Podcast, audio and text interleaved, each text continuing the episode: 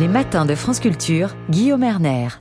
Les enjeux internationaux. Ce week-end, deux, bateaux de migrants surpeuplés en panne ont été signalés en mer d'Andaman à l'est du golfe du Bengale. Plus de 400 Rohingyas cherchaient à atteindre les côtes indonésiennes et l'archipel d'Aceh. Depuis mi-novembre, plus de 1000 membres de la commune de cette minorité birmane ont tenté de fuir par la mer les camps de réfugiés du Bangladesh où les conditions de vie déjà catastrophiques ne cessent en ce moment de se dégrader. Comment expliquer l'ampleur de cet exode? Bonjour Héloïse Bonjour. Vous êtes sociologue rattaché au Centre de recherche des études sociologiques et politiques de Paris. Alors il faut peut-être rappeler qui sont les Rohingyas. Ah, alors euh, les, les Rohingyas est une population réfugiée du Myanmar, euh, de la Birmanie, à qui euh, a été euh, retirée le, la citoyenneté en 1982 par les autorités birmanes quand elle a redéfini la citoyenneté, où seuls les individus qui appartenaient à quelques ethnies reconnues, hein, 8, pouvaient accéder à la citoyenneté, et en retirant les Rohingyas de cette loi. Et depuis, il y a eu beaucoup, beaucoup de, de conflits, de tensions, des persécutions à l'encontre des Rohingyas, euh, en particulier depuis les années 90, puis euh, euh, des opérations de, de nettoyage, euh, notamment 2017, hein, qui ont conduit euh, plus de 1 million de réfugiés Rohingyas vers le Bangladesh, et puis 300 000 réfugiés Rohingyas en Malaisie, 150 000, 200 000 peut-être en Indonésie, et puis encore d'autres en Inde, en Thaïlande, etc.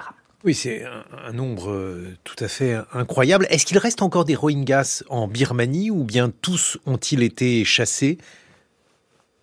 Il reste bien sûr une population euh, rohingya euh, dans le Rakhine, euh, dans la Rakhine en, Birmanie, qui n'ont pas le droit, qui n'ont pas le droit de, circuler, qui vivent dans des dans des dans des camps fermés, encerclés, militarisés, avec des interdictions de, de, de circulation, de travail. L'accès humanitaire n'est pas autorisé, des interdictions de, de mariage, une régulation des naissances, ce qui rentre complètement dans le cadre de la de la Convention de, Genève hein, sur la définition du génocide. Oui, on imagine qu'ils vivent dans des conditions épouvantables lorsqu'ils peuvent survivre. Oui, tout à fait. Et puis euh, là, ce qu'on voit en fait hein, depuis 2022, euh, c'est une augmentation des, euh, des, réfugiés rohingyas, en particulier des, des, filles et des jeunes mères, jeunes femmes qui fuient les camps de réfugiés au Bangladesh du Bangladesh, au fur et à mesure que les conditions de vie euh, se détériorent hein, en réalité.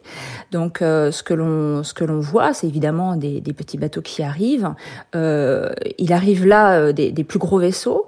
on n'en voyait plus depuis depuis 2022 parce que les autorités maritimes bangladaises en particulier interceptaient les bateaux en mer et puis ensuite arrêtait euh, les passagères pour euh, les relocaliser sur l'île euh, de Bassanchar hein, qui euh, qui est pareil hein, très militarisée impossibilité de sortir de l'île interdiction de revenir sur le continent etc donc on a vu un peu un arrêt de mhm. ces bateaux et donc on a vu surtout que les routes terrestres étaient réutilisées et donc le départ de, de ces filles et des jeunes femmes qui traversaient à nouveau cette frontière vers le Myanmar, puis la Thaïlande, puis la Malaisie. Oui, puisqu'en fait, le, Bangladesh ne les accueille pas du tout alors non, il y a des relations euh, assez euh, assez hostiles. Euh, au début, tout le monde salue, hein, bien sûr, hein, l'accueil qui a été fait hein, par par le Bangladesh fin 2017, puis 2018.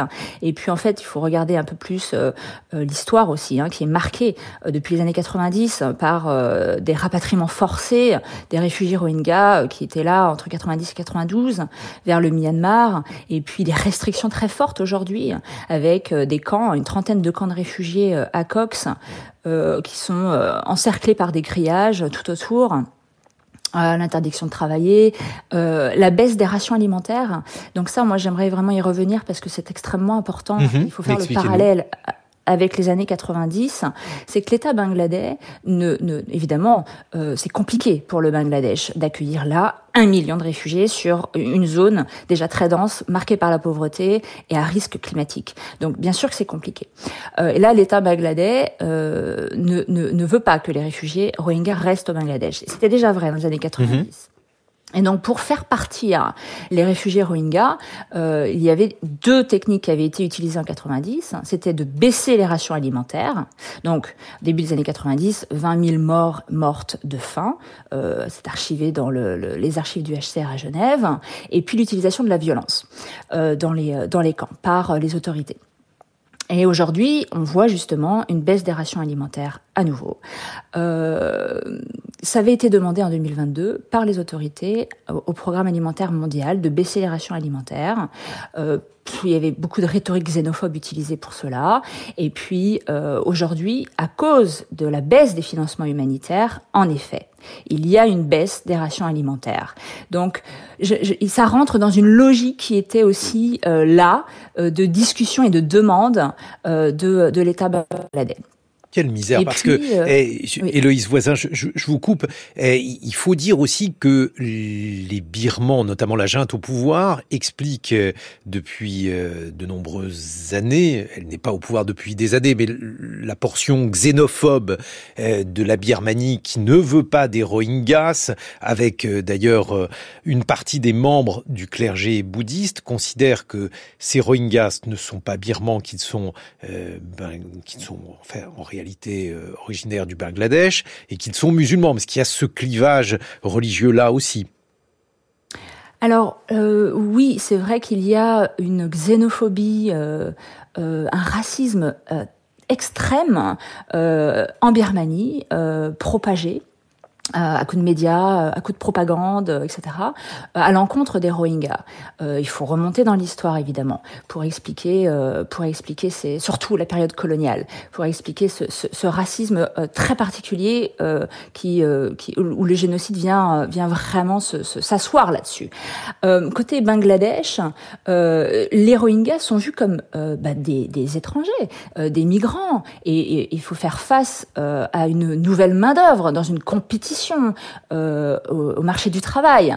Euh, et puis à cela, il y a euh, évidemment toute une toute une propagande, c'est quand même ça, de les Rohingyas, ce sont des personnes violentes, criminelles, qui vendent la drogue, les gangs, etc.